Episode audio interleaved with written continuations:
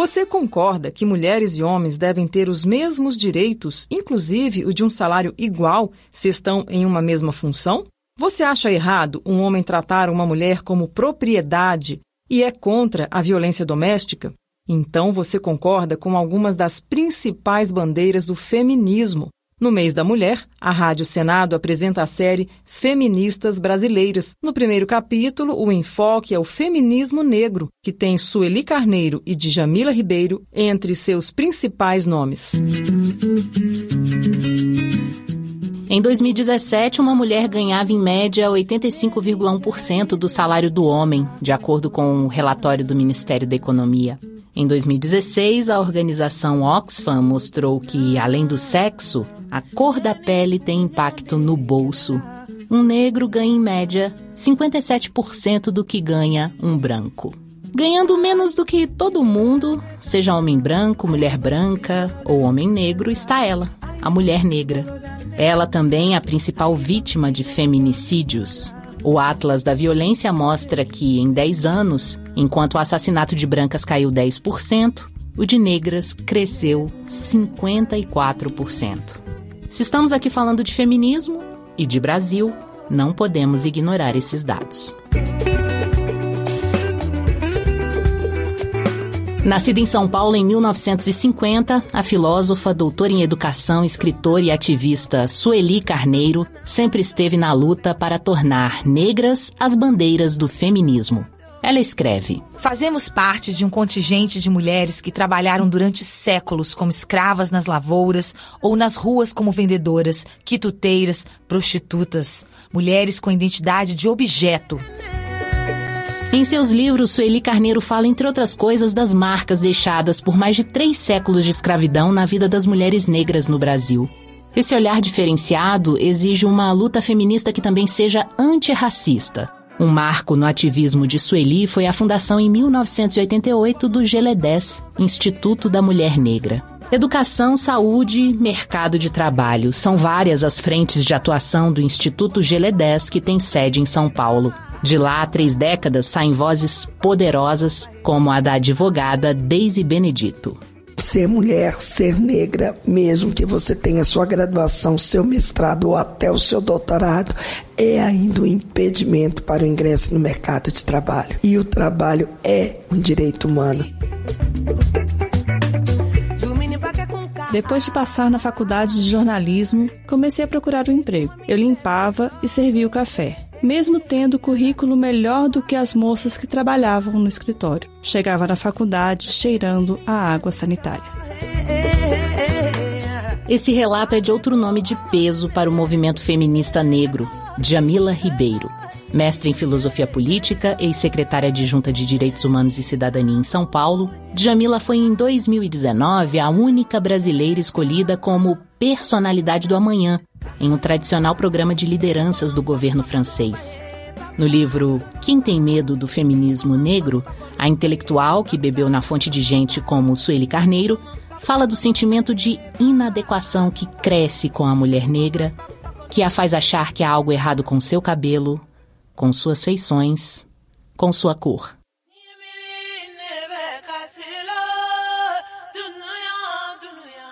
Minha mãe alisava meus cabelos e os da minha irmã em casa. Era um ritual de tortura, no qual ela acendia a boca do fogão, deixava o pente de ferro ali, até ficar pelando e passava nos fios. A vontade de ser aceita nesse mundo de padrões eurocêntricos é tanta que você literalmente se machuca para não ser a neguinha de cabelo duro que ninguém quer.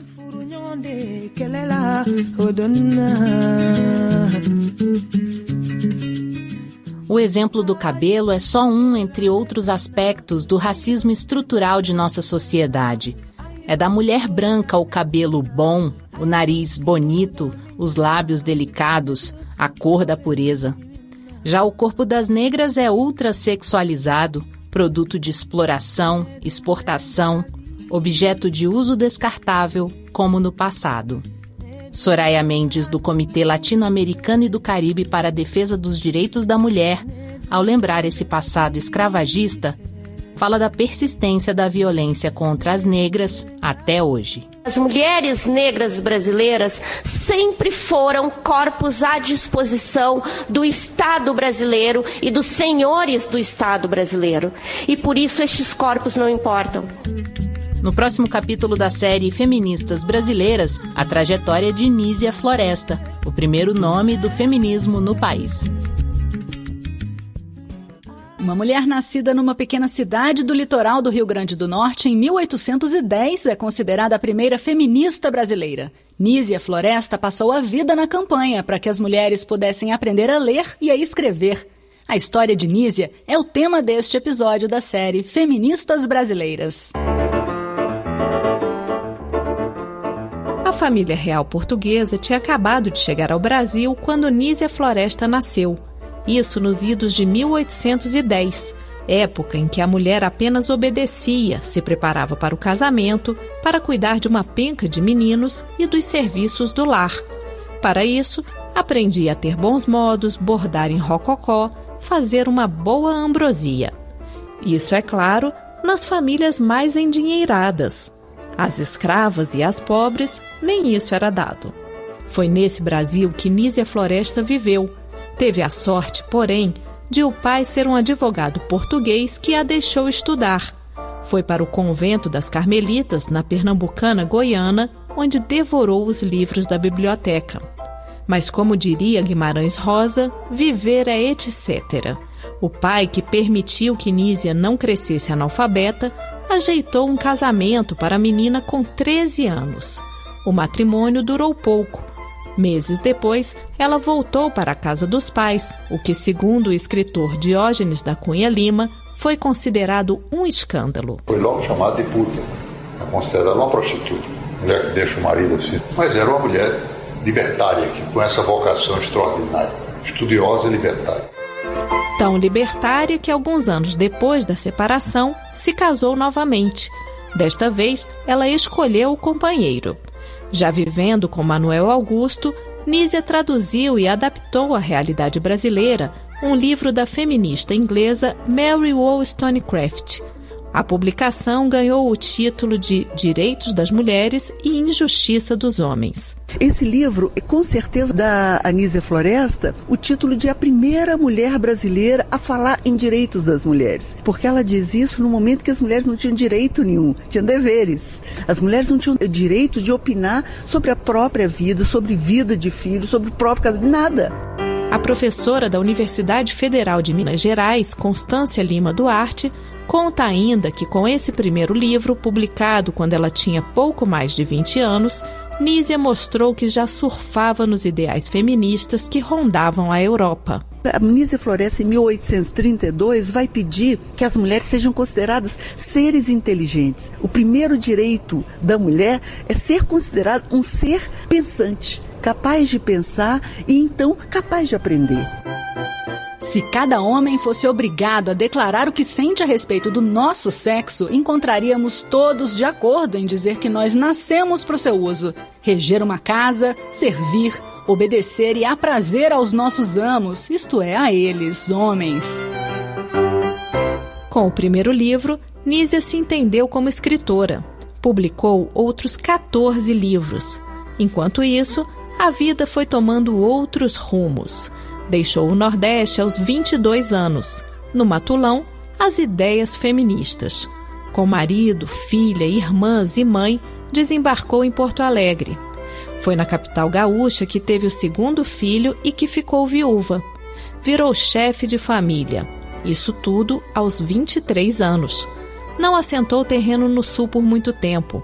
Nízia reuniu seu povo e foi para o Rio de Janeiro.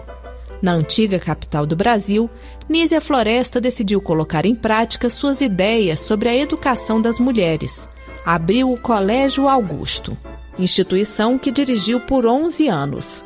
Em 1849, a primeira feminista brasileira decidiu que era hora de dar mais uma guinada na vida.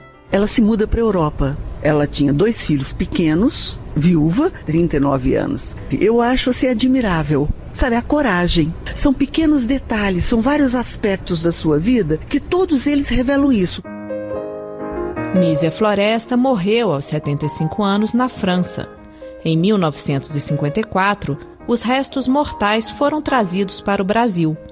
Está enterrada no sítio onde nasceu, na cidade que leva o seu nome, no Rio Grande do Norte. Em abril de 1879, seis anos antes da morte de Nísia, as mulheres foram autorizadas a cursar o ensino superior. Certamente Deus criou as mulheres para um melhor fim que para trabalhar em vão toda a sua vida. Enquanto Nízia Floresta dedicou a vida ao direito de as mulheres estudarem, um século depois, Pagu reivindicou o direito da mulher a fazer o que quiser.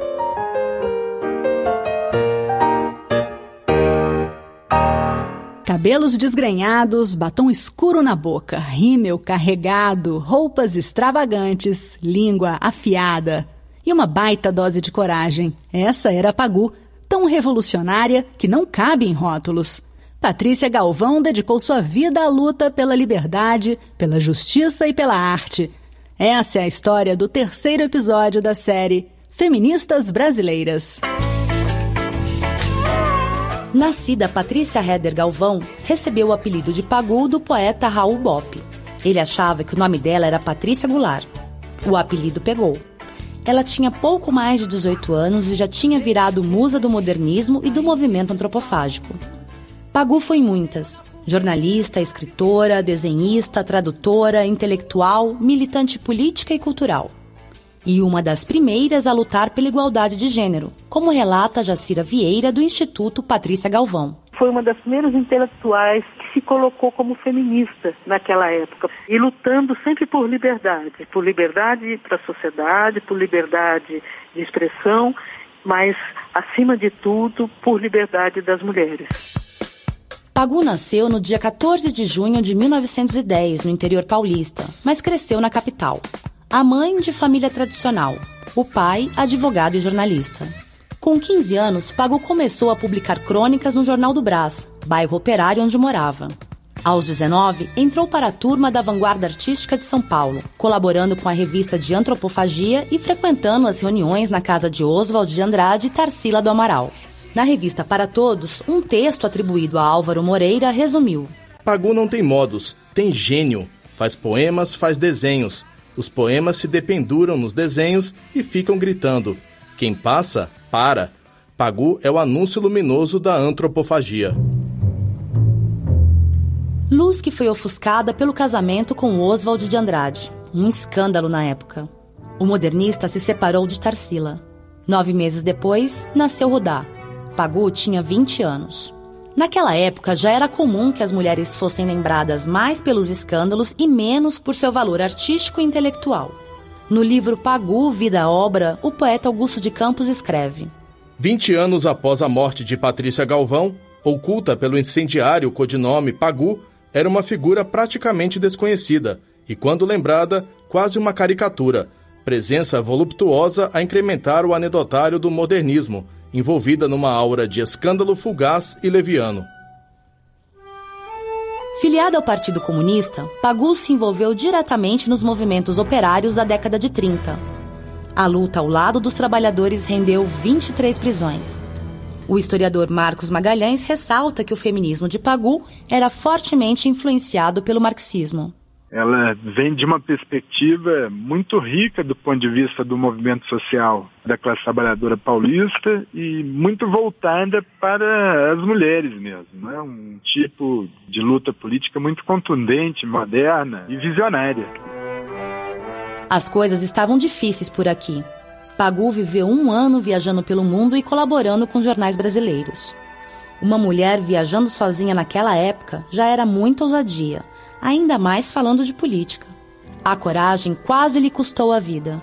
Na Alemanha nazista, esteve sob custódia da Gestapo. Porém, em Moscou, o destino mais ansiado pela comunista veio a decepção com a tirania stalinista e a burocracia do partido. Tudo diferente do que ela imaginava que devia ser o comunismo. Em Paris, Pagu viveu a iminência de ser deportada para as fronteiras da Itália ou da Alemanha. Voltou para o Brasil em 1935 quando se separou definitivamente de Oswald. No fim daquele ano, a ditadura Vargas começa a endurecer. Pagu ficou presa por cinco anos. A experiência do cárcere e da tortura mudaria sua vida. Liberta aos 30 anos e pesando 44 quilos, voltou para a casa dos pais. Lá foi cuidada por Geraldo Ferraz, que seria seu companheiro amoroso, profissional e intelectual pelo resto da vida. Da união nasceu Geraldo Galvão Ferraz.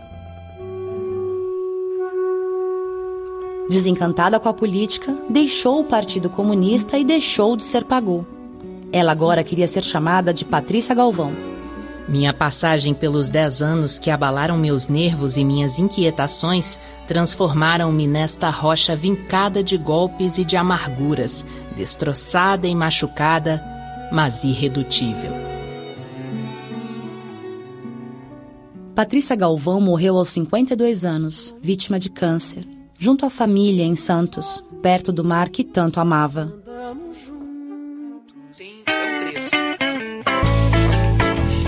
Esse crime, o crime sagrado de divergir e ser consequente, nós o cometeremos sempre e sozinha se necessário for.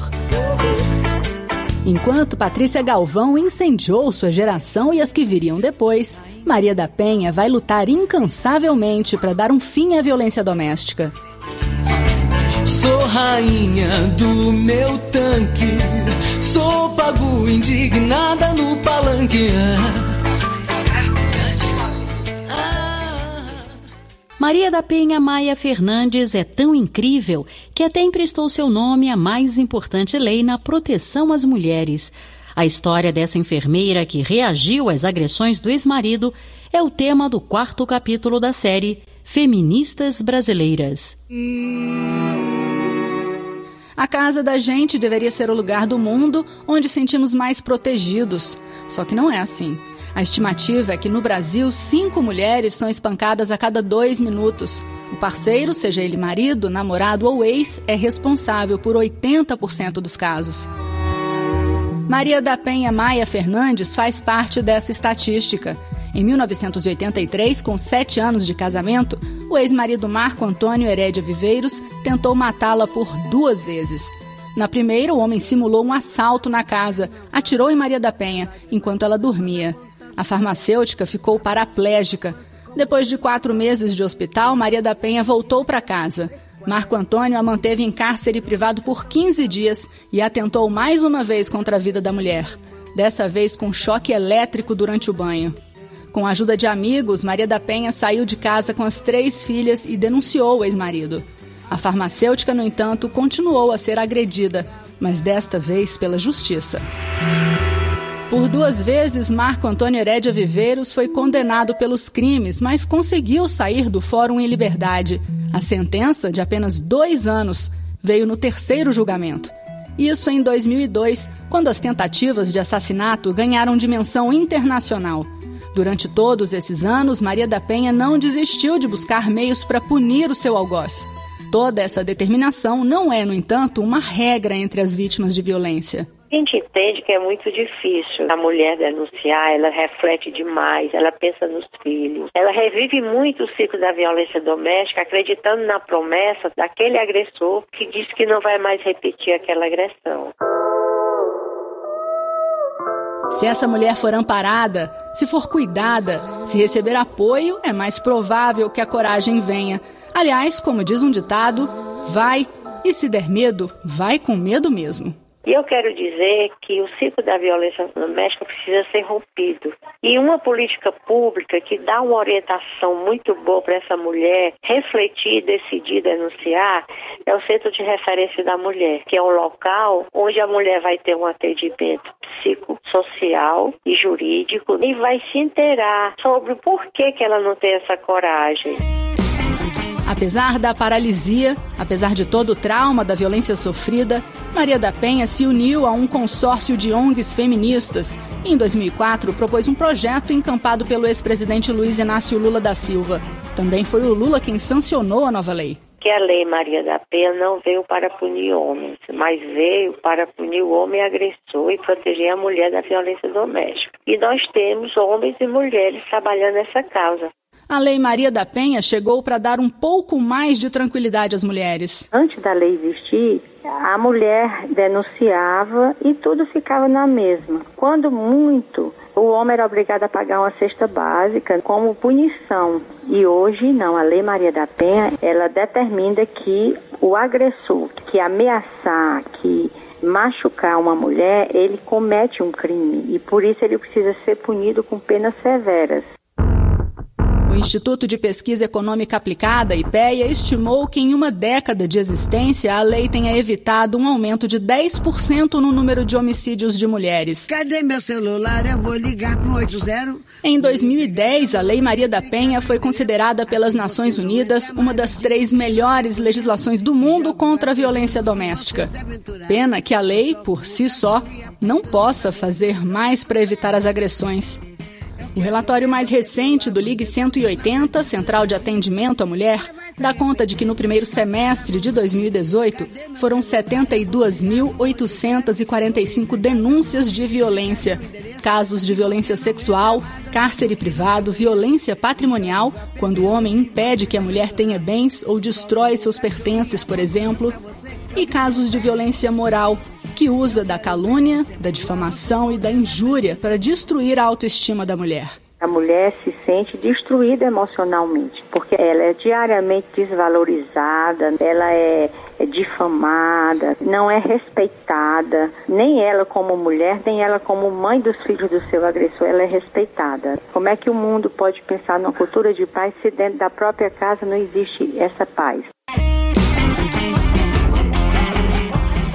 Último capítulo da série Feministas Brasileiras, o legado jornalístico de Larissa Bortoni na defesa da mulher e dos direitos humanos. Eu grito, Eu quero ver você pular, você correr na frente dos vizinhos. Você vai se arrepender de levantar a mão pra mim. Larissa Bortoni morreu no último dia 4 de março. Uma perda irreparável para a Rádio Senado, para o jornalismo e para qualquer pessoa preocupada com os direitos humanos de forma geral e de maneira especial pelos direitos das mulheres. Seu legado, no entanto, permanece. O último capítulo da série Feministas Brasileiras é uma homenagem de todos nós à gigantesca Larissa Bortoni. Foi do meu pai que eu puxei essa mania de dar murro em ponta de faca e me insurgir contra o estado das coisas, o chamado status quo. Nunca me conformei com o fato de as mulheres serem consideradas seres inferiores. Veja lá se isso tem cabimento. Nesta fala, a jornalista Larissa Bortoni encarnou a educadora feminista Nízia Floresta, mas ela bem poderia estar falando de si mesma como aquelas crianças que preferem o fundo da sala de aula para de lá comandarem a bagunça, Larissa escolheu sentar no fundo da redação da Rádio Senado. Forte, doce, decidida, amorosa. Larissa. Os cabelos vermelhos eram sinônimo de seu poder. A arte, a costura e tudo que há de colorido exalavam de sua presença. O jornalismo também. A contadora de histórias que mudava histórias, fez história e encheu os espaços que percorreu de saudades.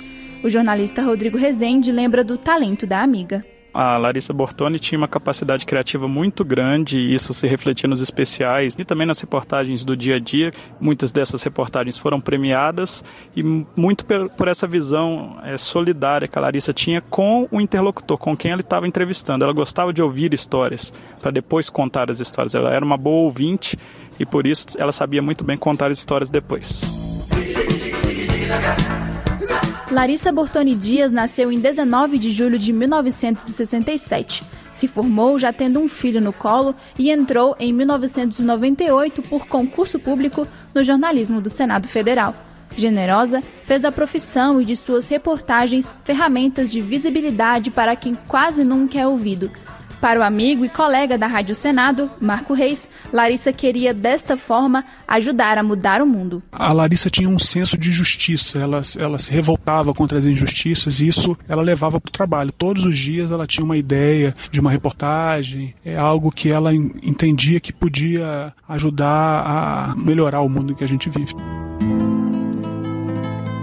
doentes psiquiátricos, homossexuais, mulheres vítimas de violência, ciganos, adolescentes grávidas, meninas encarceradas e seu último projeto, as feministas brasileiras.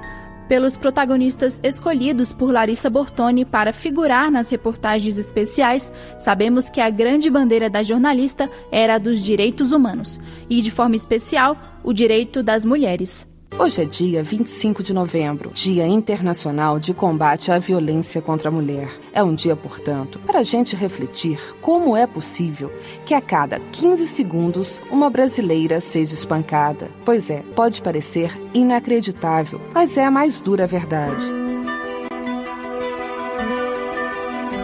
Larissa amava tanto as reportagens especiais que não descansou nem nos últimos dias. Estava empenhada em terminar esta daqui.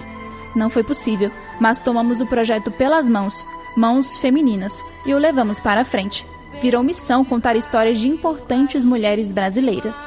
E para nós, uma história que não poderíamos deixar de contar é a da própria Larissa, mesmo que isso não estivesse nos planos, mesmo que nossa amiga nunca tenha reivindicado holofotes para si. Larissa Bortoni morreu aos 51 anos no dia 4 de março de 2019, justo no mês que celebra uma de suas lutas, a defesa da mulher. A saudade nós acolhemos como uma velha amiga. A Larissa damos um saudoso obrigada. A mesa no canto da sala ficará vazia. As tardes, que antes se enchiam de bobices, como ela dizia, e de perguntas dos mais variados tipos, também mas o jornalismo e o ativismo político, feminista e humano permanecerão cheios das informações e da delicadeza e calor humano de Larissa Bortoni. As locuções e os textos cheios de vida e um jornalismo coloquial que só ela sabia fazer continuarão mudando vidas e inspirando profissionais a serem mais humanos. Felizmente, Larissa sabia que era amada. Coisa besta essa de ir embora, Larissa.